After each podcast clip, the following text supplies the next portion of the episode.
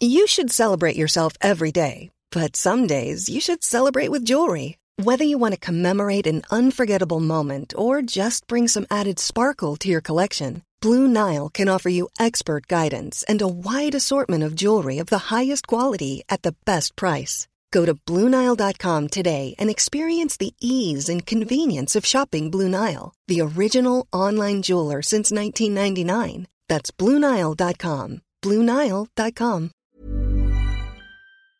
Buenas tardes. Estás a punto de escuchar. Yo soy Javier Alatorre. Las noticias con Javier Alatorre. La vamos a pasar muy bien. Comenzamos. Miro al sol a recordar lo que sentí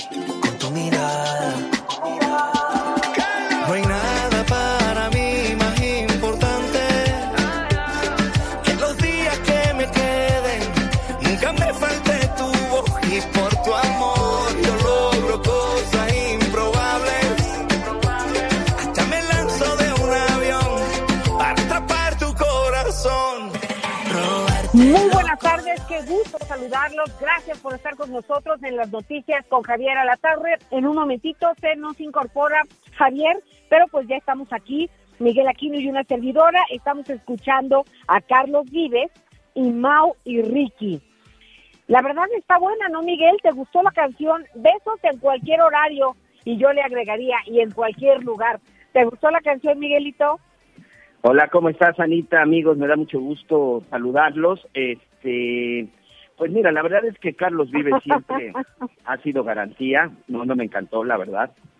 No es como muy de mi de mi estilo y además de repente te pones a escuchar y no sé si ya es una percepción mía, pero todas las canciones que cantan o que interpretan este tipo de, de artistas, sinceramente las escucho, las escucho igual. Pero bueno, pues ahí está para todos los gustos, ¿no? Eso es lo importante es. de la diversidad y aquí lo más importante pues es la opinión de nuestros amigos. Saludos a todos nuestros amigos en el estado de Hidalgo, en el estado de México, en la zona de Veracruz, en Oaxaca, por supuesto, Jalisco, ya Olaf está pues este pues haciendo de las suyas, ya se empiezan a sentir por allá los este, los vientos, las lluvias y un saludo también para todos nuestros amigos aquí en la península, en especial hoy para nuestros amigos también en la zona de Quintana Roo, en Cancún. Déjame decirte que tuve que salir de Cancún de casi casi de emergencia y moverme a otra zona del estado. Estamos ahora aquí por la zona de solidaridad, porque en este momento me atrevo a decir que por lo menos la mitad de la zona de Cancún del municipio de Benito Juárez, Anita,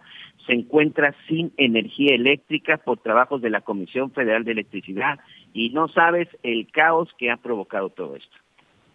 Ya, ya me imagino, la verdad es que hoy escuchaba el informe eh, que se dio en la mañanera en la conferencia del presidente, pues tanto de protección civil como de CFE, y las cifras pues sí simbran, porque son muchos los municipios que en este momento pues tienen eh, necesidades en cuestión de todos los servicios básicos. De entrada, pues estaremos platicando de lo que sucede en Tula Hidalgo, Miguel, que todavía se encuentra en estado de alerta por las fuertes lluvias y, y protección civil del municipio de Tlahuelilpan también reporta 150 personas evacuadas y cerca de 1.500 afectadas. Pero fíjate, Miguel, que hay una cosa que me preocupa. Estaba escuchando también el informe de protección civil y en relación a esto, pues la señora Laura Velázquez, la coordinadora nacional de protección civil, pues fue muy eh, enfática en explicar que todas las dependencias están trabajando de manera transversal, pues para que todo mundo finalmente salga adelante del momento de emergencia y de esta circunstancia. Dio eh, pues unas cifras importantes, pero yo no entiendo cuál es el procedimiento, Miguel Aquino. No estoy entendiendo cuál es el camino que están siguiendo. Ya dijo que pues el Fondo de Desastres Naturales pues no lo necesitan debido a que existe el compromiso y la eficiencia y pues yo yo le creo, pero ¿y los cómo? No, Sí, dijo que, que los- bueno, cuatro, 45 mil 361 viviendas resultaron afectadas, 56 vías de comunicación, 456 derrumbes o deslaves, 52 corrientes desbardadas y 456.880 usuarios de CFE afectados. Y luego, Miguel. Sí, fíjate, fíjate que eh, es muy importante lo que dices y sobre todo los tiempos. En la mañana escuchaba al secretario de Bienestar, a, Javier May, en donde estaba dándole pues un reporte al presidente de la República, principalmente de lo que había sucedido y sobre todo de cómo iban con las ayudas. Ojo, eh, por el huracán Grace. Apenas estamos con el asunto de Grace. Apenas estamos asunto con ese con ese fenómeno que como también aquí estuvimos reportando, pues afectó varios varios este varios municipios del país. Y me llama mucho la atención que pues prácticamente apenas estaban pues entregando el censo, apenas estaba realizando el censo de los afectados, la cantidad que se les va que se les va a entregar. Y evidentemente Anita, lo único que sí nos habla es que eh, no sé si es una percepción, no sé qué opinen nuestros amigos, sobre todo que hoy están en, en un momento pues muy desesperado, no sé si está tardando mucho no sé si el trámite y no sé si la forma en la que se están aplicando estas ayudas se están tardando demasiado. De repente, este, pues yo le quiero preguntar a la gente que, por ejemplo, se quedó sin nada, pues, eh, ¿qué tanto tiempo puede esperar viviendo con un vecino o viviendo en un albergue? Porque pues hay gente que perdió todo. Veíamos las imágenes, por ejemplo, en la zona de Veracruz, en la zona de Puebla, pues cómo la gente se quedó sin sus viviendas. Las casas prácticamente eran arrasadas, eran arrasadas por los ríos. Y estamos hablando, insisto, de Grace. Vamos a ver qué pasa con lo de Tula, en donde creo que la emergencia todavía no ha pasado. En unos minutos vamos a estar platicando con el alcalde de Tula. Anoche, por ejemplo, Anita, amigos, eh, ya se tomaron medidas preventivas, que ahí también ahorita sí quiero, sí quiero hacer un comentario. Anoche ya se tomaron medidas preventivas y por lo pronto desalojaron a todos los reos del cerezo de Tula. Los llevaron a penales del mismo estado y otros de, de, algunos estados conurbados. El hecho es de que ya se tomaron esas medidas porque continúa creciendo eh, el caudal del río y también sigue el problema con las presas, tanto de Hidalgo y del Estado de México. Y el comentario, Anita, es, si ya sabían lo que estaba sucediendo, si ya sabían lo que estaba por venir, ¿por qué no se tomaron las medidas preventivas para evitar lo que ocurrió en Tula? Si hay un fenómeno natural que sabemos que se puede monitorear con días, precisamente son las lluvias. Aquí la pregunta es, no se puede decir que los tomó de manera sorpresiva, sobre todo en el caso de la clínica del Instituto Mexicano del Seguro Social, el Hospital General número 5 de Tula Hidalgo. No sé qué opines al respecto. No, Miguel, ese, esa es la pregunta. Yo pensé que eso iban a contestar hoy en la mañana. ¿Cuál es el protocolo? Eh, ¿Cuál es el programa de emergencia? ¿Cuál es el plan B o el C? Porque pues si estamos hablando de personas en un hospital, eh, pues tú las dejas ahí eh, pues en manos de los expertos y, y en la garantía que te ofrece ese hospital.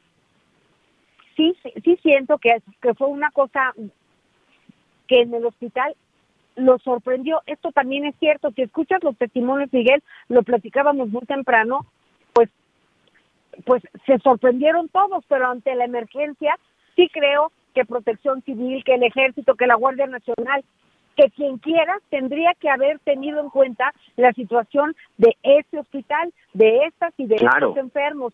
¿no? Hay una historia de una señora, también hace ratito platicábamos, porque pues es algo que está inquietando a muchas personas y por varias razones. Esta señora le habla a su esposo, oye, se me está acabando el oxígeno aquí. La señora consigue un condensador de oxígeno y en lancha llegó al hospital. Llegó a tiempo, pero no había electricidad. Su esposo falleció. ¿En qué estamos fallando? ¿por, qué, ¿Por qué no pudo llegar alguien más de las autoridades si esta señora lo pudo hacer? Ese es un tema, Miguel. Y luego, pues ahorita eh, reportan que hay 10 hospitales en Guerrero también afectados debido al sismo. Ok, ¿cuál es el procedimiento? ¿Qué se está haciendo? Entonces hay una revisión. Eh, de las escuelas, en Tlaxcala no hubo clases porque van a revisar las escuelas a ver cómo están después del temblor. Necesitamos claridad en esos procedimientos sí. y estamos hablando a raíz de que hubo falla en algún en alguna institución, Miguel. Sí, por supuesto, hubo una falla y la muestra está pues la cantidad de personas que pierden la vida en la zona de, Tula, en la zona del hospital del Instituto Mexicano del Seguro Social, con una cosa que definitivamente una situación que definitivamente dicen los expertos se puede prevenir. Ahorita creo que lo principal es la atención a las víctimas, pero posteriormente creo que sí se debe investigar y creo que debe de haber claridad, insisto, en algo que saben que puede suceder, porque precisamente en estas cuestiones con estos fenómenos naturales que tienen que ver con agua, sí se puede, sí se puede ir tomando esas medidas. Mira, vamos a escuchar un mensaje que anoche en sus redes sociales eh, puso el gobernador del estado de Hidalgo, Mar Fayad, en donde precisamente hablamos de la prevención, en donde precisamente estamos de lo que estamos diciendo. Anoche sí sabía que existía el riesgo de las presas, que existía el riesgo de que siguiera creciendo. La pregunta es por qué este tipo de mensajes no llegaron antes. Escuchemos Omar Fayad lo que dijo ya muy noche el día de ayer sobre lo que estaba sucediendo en la zona de Mezquital, Tula e Ixmiquilpan.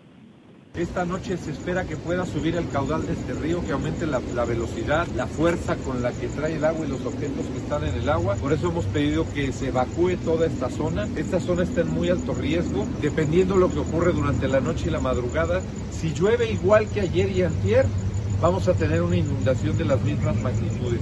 Si no llueve en las mismas proporciones que ayer y antier, el, el pronóstico de Conagua es que poco a poco va a ir bajando el, caudal del río y poco a poco van a ir desfogando las presas este, Daxó en eh, Estado de México, y Requén aquí en Hidalgo, para que este, ese desfogue y si no hay tanta lluvia y no llega tanto por el emisor, tanto oriente como centro de, de, los túneles emisores que llegan aquí a la región, pues esperemos que a partir de mañana comience la recuperación de Tula, comencemos a sacar el agua.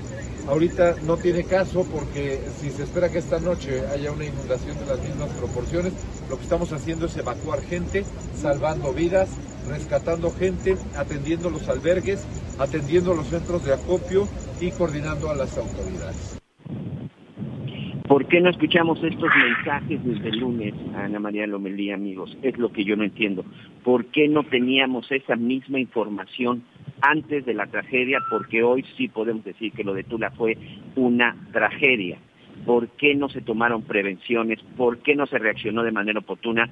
Creo que alguien merece y sobre todo alguien tiene que dar una explicación. Y pues bueno, hablar Sí, ahí estamos, ahí está. Anita Lomelí precisamente ha estado también en algunos de los lugares en donde ha sucedido todo esto. Para todos nuestros amigos en el estado, en el estado de Hidalgo nos dicen eh, sobre el traslado, fueron trasladados del cerezo de Ixmiquilpan este, hacia otros penales. En total fueron 189 internos Vuelvo a poner este ejemplo. Ya sabían que podría haber un riesgo en Ixmiquilpan y las autoridades decidieron sacar a los reos, trasladarlos, pues para evitar una tragedia. Es decir, bueno, pues que el agua pudiera llegar hasta este cerezo y pudiera afectar. La pregunta es, ¿no tenían previsto, no sabían que esto podía suceder incluso con el, eh, con el hospital del Instituto Mexicano del Seguro Social, en donde se, eh, se habla de que 16 personas pierden la vida ante la falla de energía eléctrica? También, bueno, en la zona de Tlahuelilpan, eh, 1.500 personas resultaron afectadas, 150 personas también ya fueron desalojadas, ya fueron enviadas a otras zonas de seguridad, a otras zonas de, protección. Hoy la, la emergencia está en los municipios de Tula, Tepeji del Río, Tezontepec, Chicuautla, Tlahuelilpan, Ixmiquilman y Tasquillo. Atención, aquí todavía existen riesgos porque al final pues sigue lloviendo y sobre todo, bueno, que pueden seguir incrementando los niveles, aunque dicen las autoridades que están incrementando en menor cantidad, pero continúan los problemas. Insisto, esa es prevención. ¿Por qué no lo escuchamos esto antes? No lo sé. Bueno, ahí te, te, estábamos escuchando, te estoy escuchando con muchísima atención. Hola Anita Lomelí, hola Miguel Aquino, a nuestros amigos una, una disculpa, me quedé ahí atorado, atorado horas en un, en un túnel de la Ciudad de México y yo dije, ¿qué habrá pasado? Se volteó un coche, la lluvia, en fin, ¿no? Ya sabes que, que no, era una reparación a, a esa hora del día.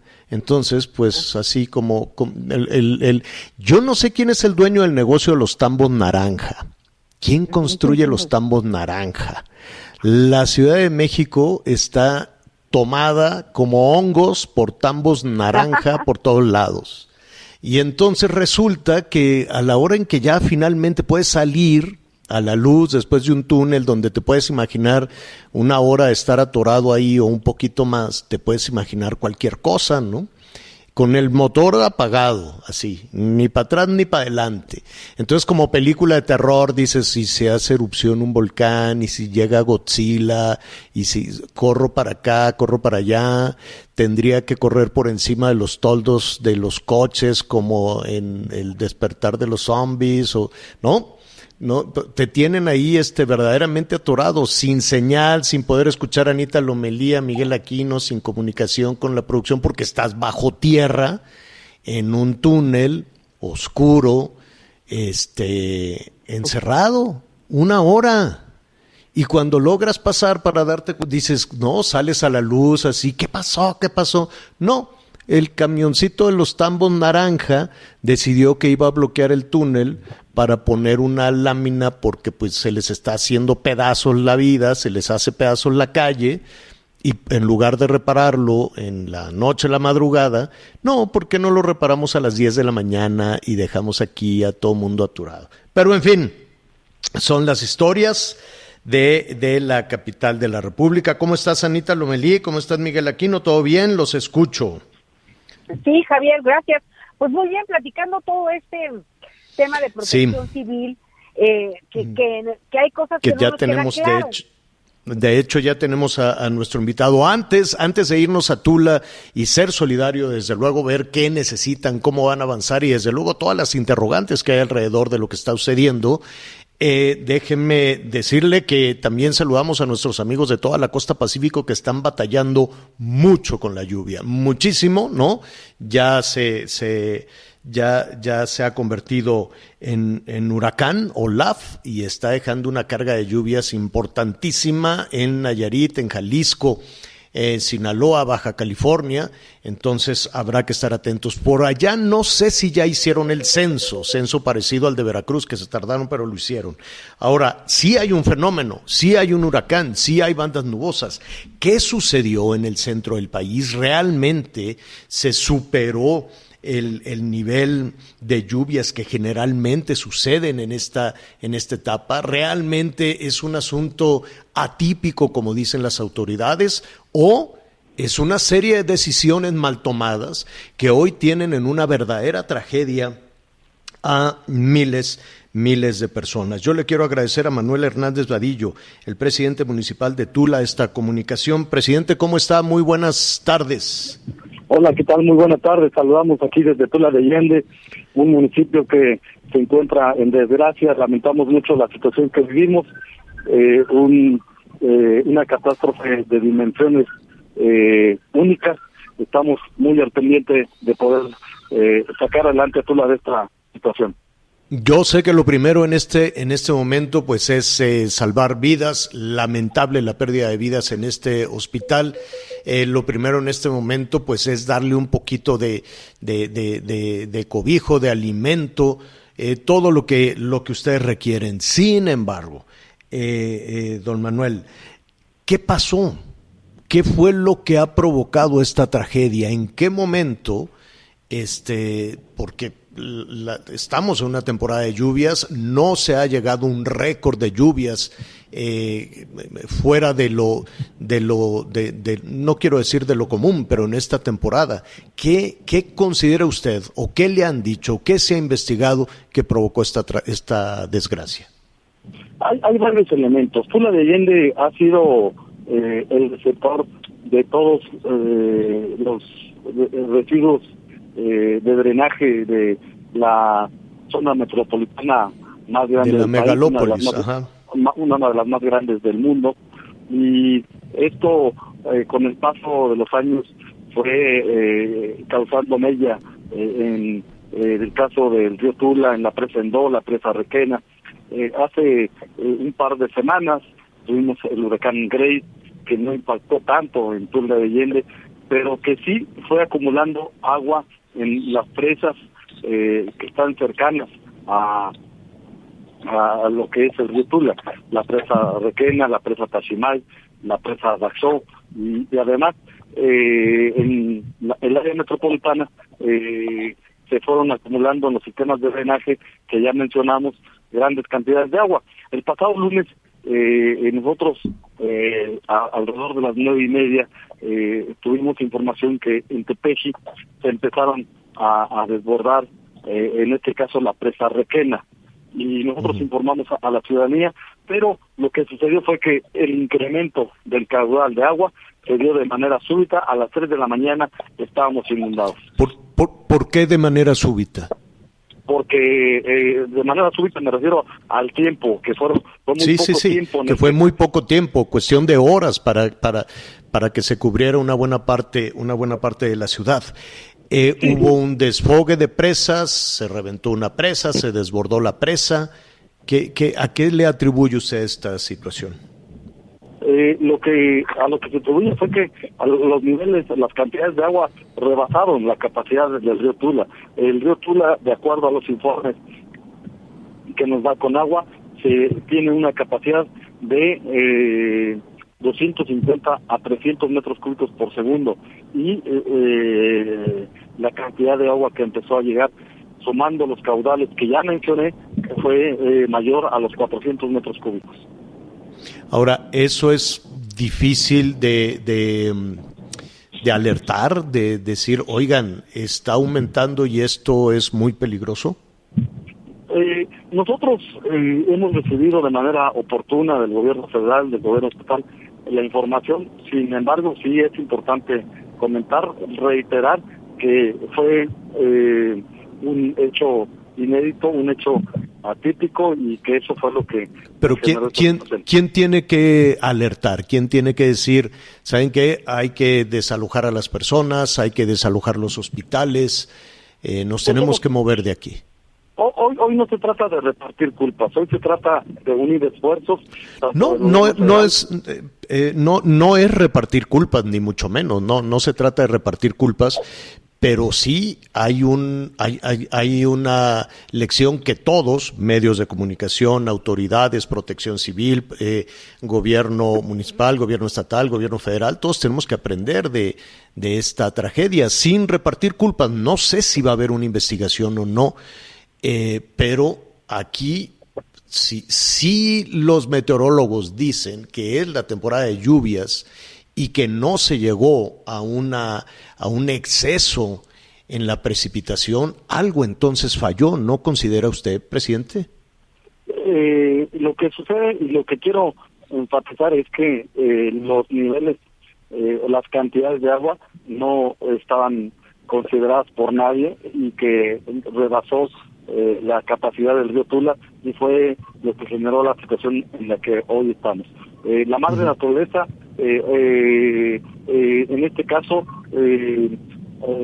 rebasó o rebasó los límites de capacidad del río Tula y fue lo que generó esta situación. Hoy estamos muy unidos, el gobierno federal, el gobierno estatal, el gobierno municipal, enfrentando esta situación, apoyando a la población, sacando adelante a Tula. ¿Cómo, cómo lo están apoyando?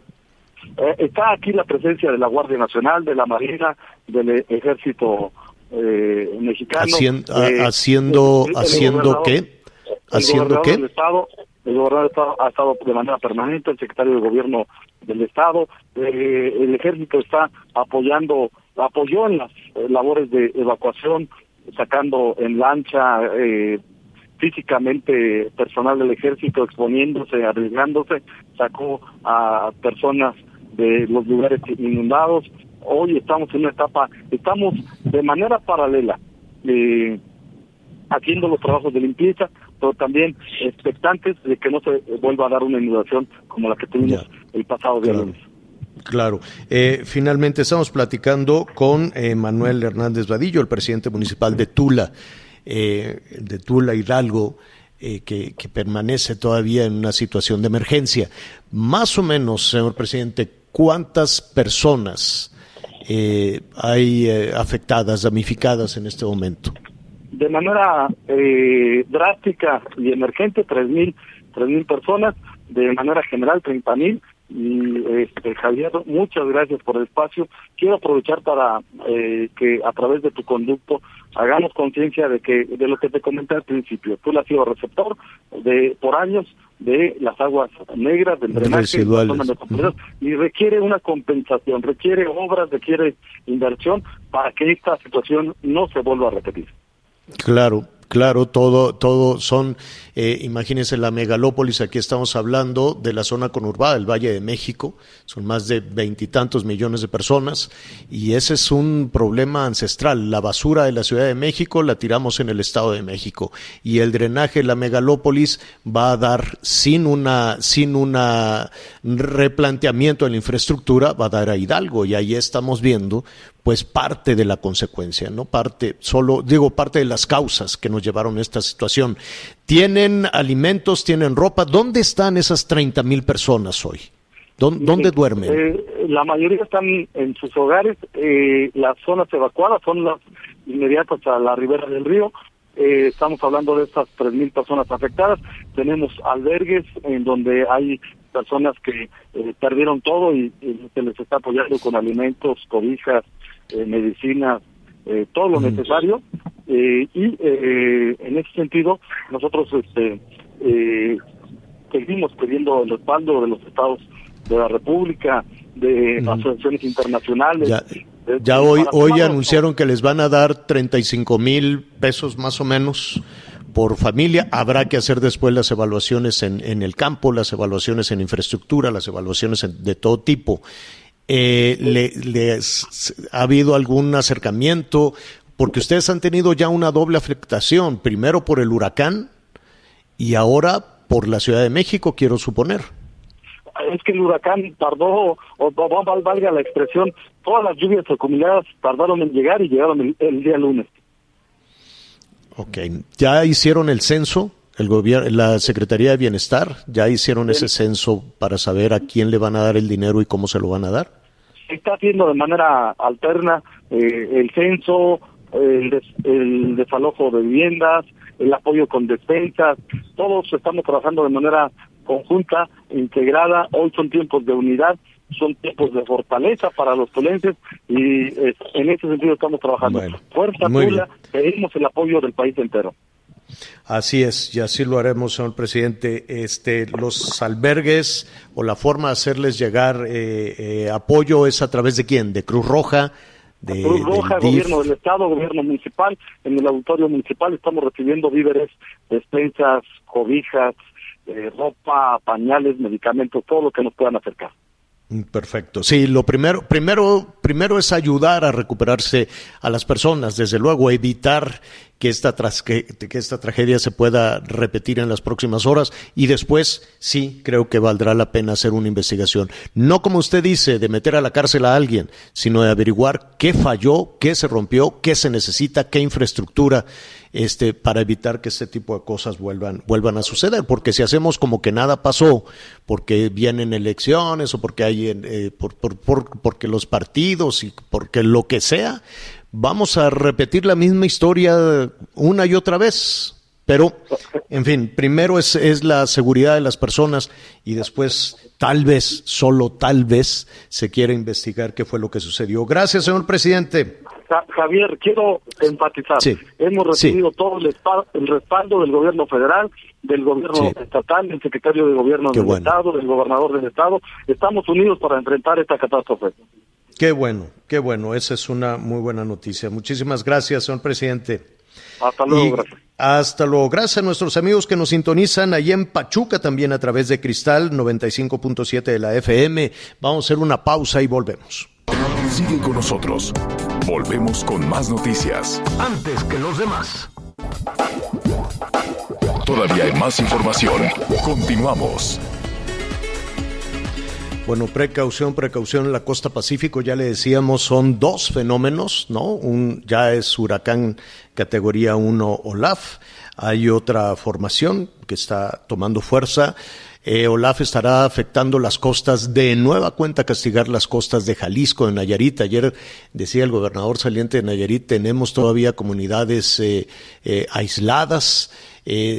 Jalisco siguen todavía con muchísimos problemas para recuperarse. No sé si el censo ha llegado hasta allá o es únicamente en esta zona de Veracruz, de Puebla probablemente Hidalgo, lo vamos a preguntar con el, con el, gobernador, pero mucha atención. Y hay otra formación que estará generando lluvias muy, muy fuertes, truenos, granizadas, en fin, en Chiapas. Oaxaca y Guerrero. Son dos que van en fila ahí azotando la costa Pacífico. Tenga mucha, mucha precaución. Eh, en este momento, para ver la dimensión, desde luego, de esta tragedia, una verdadera tragedia, lo que están viviendo miles, miles de personas allá en Hidalgo, no solo en Tula, sino en otras eh, comunidades. Establecemos comunicación con el gobernador del estado de Hidalgo, Omar Fallada, quien me da mucho gusto saludar. ¿Cómo estás, gobernador? Buenas, buenas tardes. Javier, pues este, muy, muchas gracias. No te puedo decir muy bien porque estamos muy consternados con la tragedia de Tula con esta inundación que nos dejó desde el lunes, este, pues eh, inundada la ciudad. En unos lugares hasta tres metros de altura subió el nivel del agua, con los decesos que ha dado a conocer el IMSS, este, que se, han, se, ha ido afinando la, la cifra de personas, los nombres, este, la entrega de cuerpos, y ya con toda la información que tenemos, bueno, pues eh, ya mi amigo señor Robleo, director general, ha dado un informe muy completo esta mañana de las cosas que sucedieron en el hospital de IMSS, que es la parte más grave del asunto por los muertos que hubo ahí y porque pues eh, verdaderamente el, hospital se vio afectado de una manera muy singular, súbita, este, de que las enfermeras se dan cuenta de que se está metiendo el agua al piso del hospital, a que está inundado el primer piso pasan minutos. Este fue un asunto verdaderamente grave. Y afortunadamente este ya no hay más muertes que lamentar.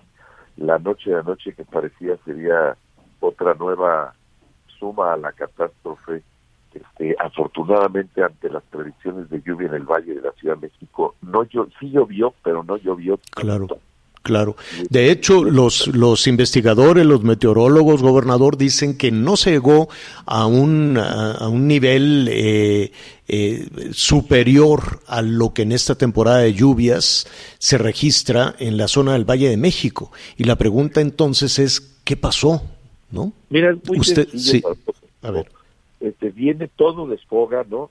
El emisor oriente, el túnel emisor oriente, el túnel emisor centro, este, la, la presa Dancho en el Estado de México, la presa Tashimay, la presa Requena en Hidalgo, la presa Ento, este, todos desfogan al río Tula.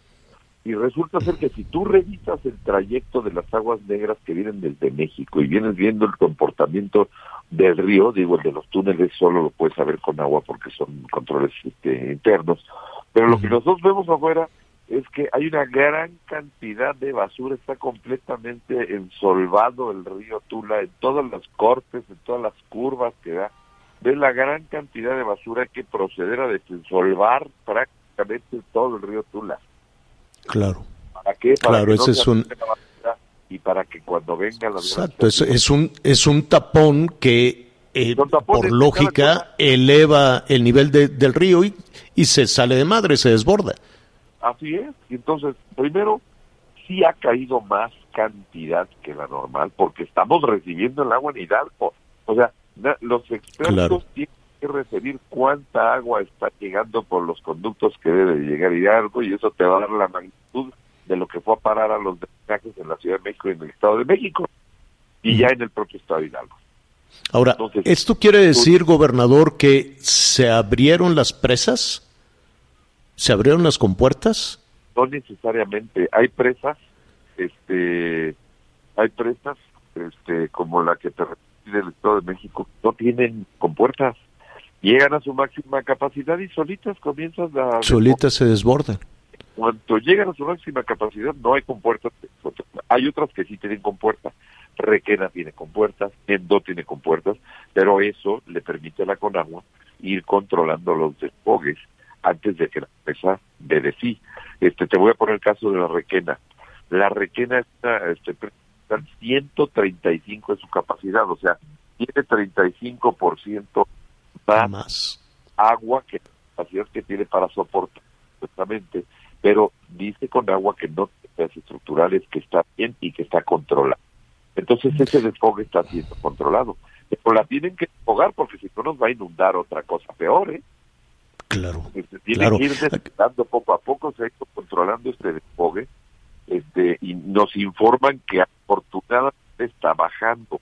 Pero, por ejemplo, la tasa de México está al 100.4% y está desfogando 100 metros cúbicos por este por, por segundo. Este, Ahora, toda, toda esa información, toda esa información, por ejemplo, de la Conagua eh, en, en, términos de la infraestructura de las presas o del Servicio Meteorológico Nacional, ¿no? En términos de la densidad de lluvias que se pueden que se pueden pronosticar, ¿no? Lo, la, Nosotros estamos con la información de Conagua, Conagua permanente, de su director general, Héctor Martínez, estuvo acá conmigo el día de ayer, dándonos una explicación de la cantidad de agua que podría llegar al río Tula y que si anoche lo llovía lo mismo que ayer, íbamos a tener te, escuchamos anoche haciendo, haciendo lo que tienes que hacer, ¿no? De, tratando de, de, alertar a la, a la ciudadanía. Ahora, ¿quién tiene que tomar las, eh, no las decisiones, me queda claro que la autoridad del Estado y la autoridad municipal, pero en qué momento algo falló, no, no sé si esa es la palabra correcta, gobernador, entre el pronóstico entre la infraestructura, entre la observación, ¿no? En una temporada de lluvias, en una observación que, queremos suponer natural u obligada de, de, las presas, de los caudales, y la, y la toma de decisiones. ¿Es protección civil? ¿Quién, quién, Mira, quién tiene que tomar esa decisión? Que nosotros, las alertas que nosotros tomamos son las de Conagua. Y nosotros eh, cumplimos la obligación de distribuir esa información a todas las áreas de protección civil municipales. O sea, la federación nos las entrega a nosotros vía Conagua, nosotros a todas las presidencias municipales, y las presidencias municipales hacen las difusiones en sus regiones. No, no faltó aviso, se hizo un aviso por Conagua, nosotros lo distribuimos a las presidencias municipales, las presidencias municipales algunas emitieron comunicado, diciendo este cuál era el, riesgo. Claro, no sabe nunca el nivel de riesgo tan alto. Sabíamos que íbamos a tener lluvias y posibles inundaciones. Lo que nunca nos imaginamos es el caudal que iba a traer Tula, que está ensolvado. Entonces, este, imagínate que pues claro, esto supera. Claro, claro, porque, porque la decisión se toma a partir de la, de la información de, de, de, de, las lluvias, pues, ¿no? De, de la de la fuerza con la que se puedan registrar las lluvias y nadie sabe el tapón que hay en las curvas de, de, los, canales, de los ríos. Este, y hay algo, eh, Javier, muy importante, es súbito. La verdad es que yo, yo no podría decir, yo he visto que ha habido como un intento de ver si hay responsables culpables, si alguien no hizo la tarea, pero eso se va a ver de todos, eso estamos todos claro. obligados.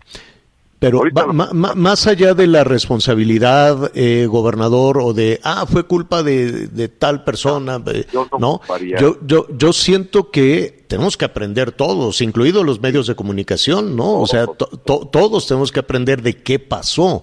Por eso es esa insistencia de saber no guardar silencio, no hacer como que nada sucedió en ese sentido. Yo sé que en este momento lo primero es que las personas recuperen recuperen su, sus cosas, su vida, ¿no?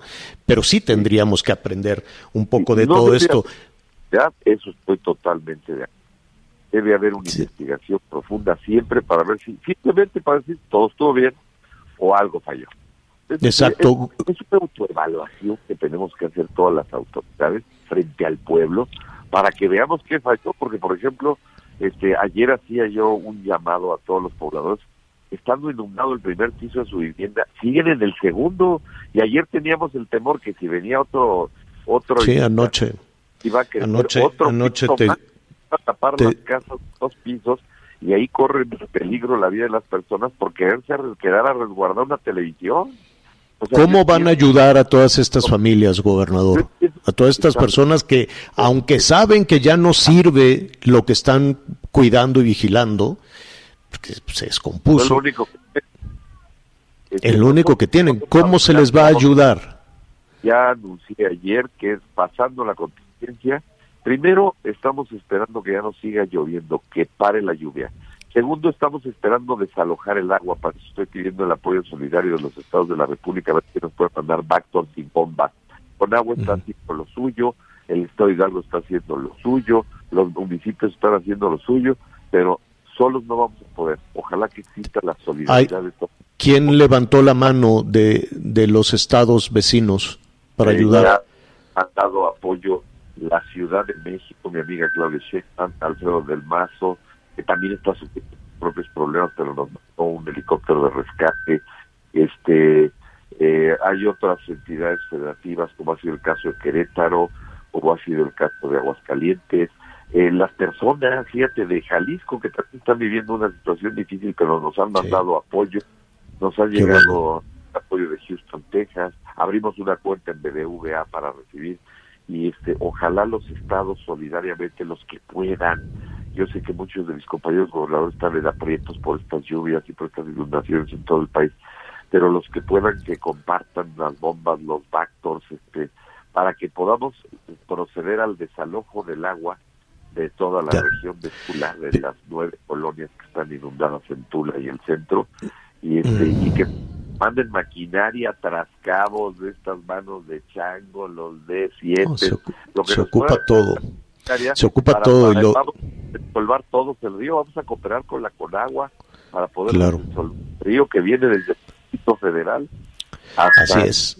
Una vez que se proceda al desalojo del agua, ahora vamos a limpiar, vamos a, sanitizar calles, casas, porque el riesgo que traemos de epidemia ahí, de infecciones gastrointestinales, es mayúsculo. Gobernador, son aguas negras. Sí, son aguas negras. Este, son aguas negras y el problema sanitario se tiene que, supongo yo, que se tiene que atender como lo están haciendo pensándolo desde este momento. Ya no hay Fonden, gobernador, ¿cómo le van a hacer? Bueno, pues nosotros este, yo le pedí apoyo al presidente de la República, ha estado pendiente el presidente de la República con su equipo y conmigo, este me dijo que no me preocupara, que este le, le responsabilizó a Protección Civil de la Secretaría de Gobernación a Laurita Velázquez y también le responsabilizó a Dan Augusto informarme ayer que estamos juntos trabajando y trabajemos rápido la declaratoria de zona de desastre, la declaratoria de emergencia, pues para que puedan fluir los recursos necesarios. Me dijo que habrá recursos, entonces este confío en que esa parte, en cuanto logremos sacar el agua y sanitizar, ya hayamos terminado la declaratoria de zona de desastre pues para que puedan fluir los recursos necesarios, porque aquí se habla de afectaciones gravísimas. Ayer tenemos una cifra preliminar que ya pasa los 6.400 millones de pesos, ¿no? Imagínate. Es una cantidad brutal, pero que nosotros no tendríamos ni remotamente. Este, tenemos que hacer un esfuerzo todos. El llamado ha sido atendido, el presidente me dijo que habrá apoyo, Adán Augusto ha estado al pendiente, la directora de Protección Civil al pendiente, el director de Conagua ha estado acá conmigo, Suárez Robles estuvo acá conmigo y ayer estuvimos pendientes al teléfono también, su personal anda acá, pues ellos perdieron prácticamente el hospital de, de Tula, este, eh, ya se reubica a todos los enfermos en Pachuca, tiene buena capacidad el IMSS Fíjate que íbamos apenas a inaugurar un gran hospital regional de INSA acá en Pachuca con el presidente de la República, pues ya lo inauguramos porque como ya estaba listo y equipado, este, no mm. nos esperamos a la formalidad, decidió Zoé Robledo ponerlo en marcha para el servicio del, de los eh, eh, derechohabientes de Tula, del INSA que había que trasladar, que eran 56, ya están en Pachuca. Y ahorita el llamado que hacemos, primero, ojalá pedimos que no haya más lluvia, que ya nos mm, permita este, este, que se acabe septiembre, que se acabe septiembre, dicen, dicen por ahí. Este, gobernador, estaremos. Exacto. Gobernador, estaremos muy cerca de ustedes si nos permites lo que necesiten con este espacio para este para, para todo aquello que, que, nos lleve a, levantarnos todos, a levantarnos en Hidalgo, ese estado bellísimo de gente tan buena, tan trabajadora. Hoy en desgracia estaremos repitiendo los números de cuenta, los centros de acopio, todo lo que sea necesario y que los ciudadanos, porque te están llegando muchísimas llamadas de, de incluso de los Estados Unidos y de varios estados ah, del país, ¿cómo ayudo? ¿Cómo ayudo? Aquí les estaremos diciendo. El centro de acopio del Palacio de Gobierno, el centro de acopio del DIF estatal, este, no no manden cosas directas este porque hay uh, convierten en un caos. Sí claro. este, y es más difícil. La logística es lo complicado. Es pesado es complicado hay que hacer una selección hay que revisar eh, qué tipo de cosas. Mira por ejemplo ayer la asociación de presidentes municipales de Hidalgo toneladas de apoyo las llevó el, el presidente de la asociación, el presidente de la República Félix, José Ramón, presidente municipal de Iztapalapa, este, que es el vicepresidente, y los 67 alcaldes de esta asociación mandaron toda las entregas directamente al gobierno, o sea, no van mejor, parte mejor, mejor. Gobernador, estaremos ahí con ustedes y por tu conducto, desde luego, un abrazo enorme a todos nuestros amigos allá en Hidalgo, que además todos los días nos están escuchando. gracias, es Omar Fayad, el gobernador de Hidalgo. Una pausa, volvemos. Sigue con nosotros.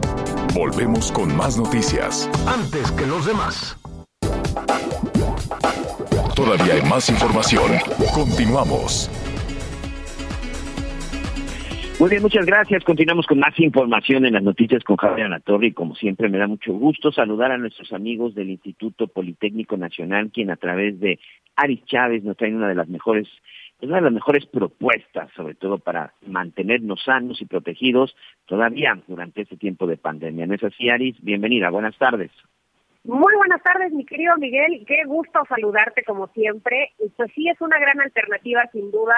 Están trabajando sin parar, sin descanso, el Instituto Politécnico Nacional. Y este tratamiento, que es uno de los más exitosos, que está ayudando a muchas familias actualmente pues a llevar de la mejor manera posible esta pandemia, es el factor de transferencia. A nosotros nos da mucho gusto, fíjate que ahora que entraron los niños a la escuela, muchos padres de familia, muchas mamás se acercaron con nosotros a preguntarnos si ellos también podían tomar el factor de transferencia, porque pues de alguna manera están preocupados con este tema de que todavía no los pueden vacunar, que ya están en clases presenciales, entonces están buscando alternativas que puedan mejorar su salud el factor de transferencia es un tratamiento muy noble, es un tratamiento maravilloso que puede tomar toda la familia. Tenemos pacientes bebés, niños, mujeres embarazadas, personas de la tercera edad, que de alguna manera pues son una población vulnerable y que en esta época están tomándose diariamente su dosis de factor de transferencia y se sienten muy bien. Pero ¿qué es el factor de transferencia? Es una serie de ampolletas que nos vamos a tomar todos los días.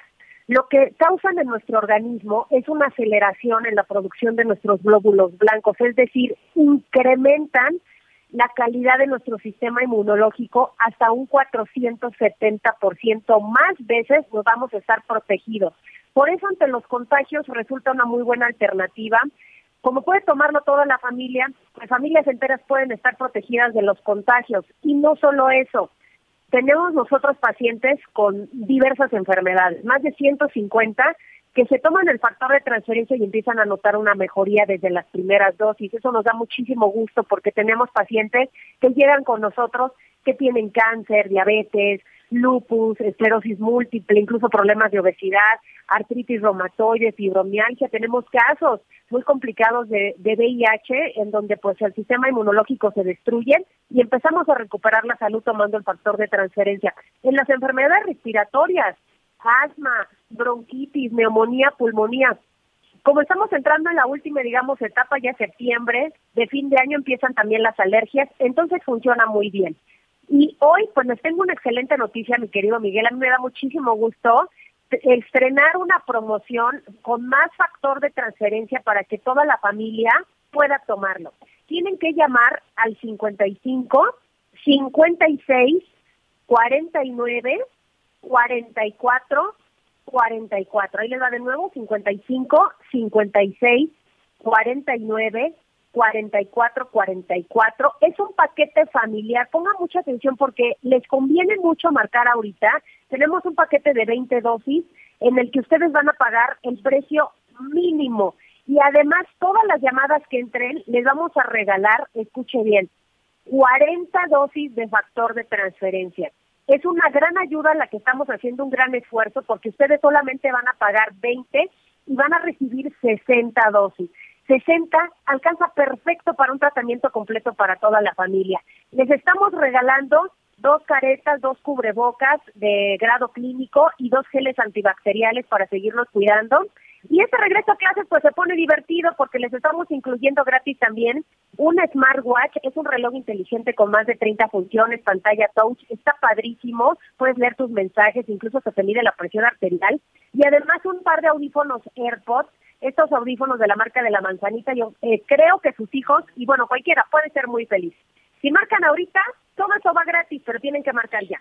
55, 56, 49 44, 44 y estas 60 dosis que yo creo que están padrísimas para seguirnos protegiendo pues en este regreso a clases. ¿Cómo ves, Miguel?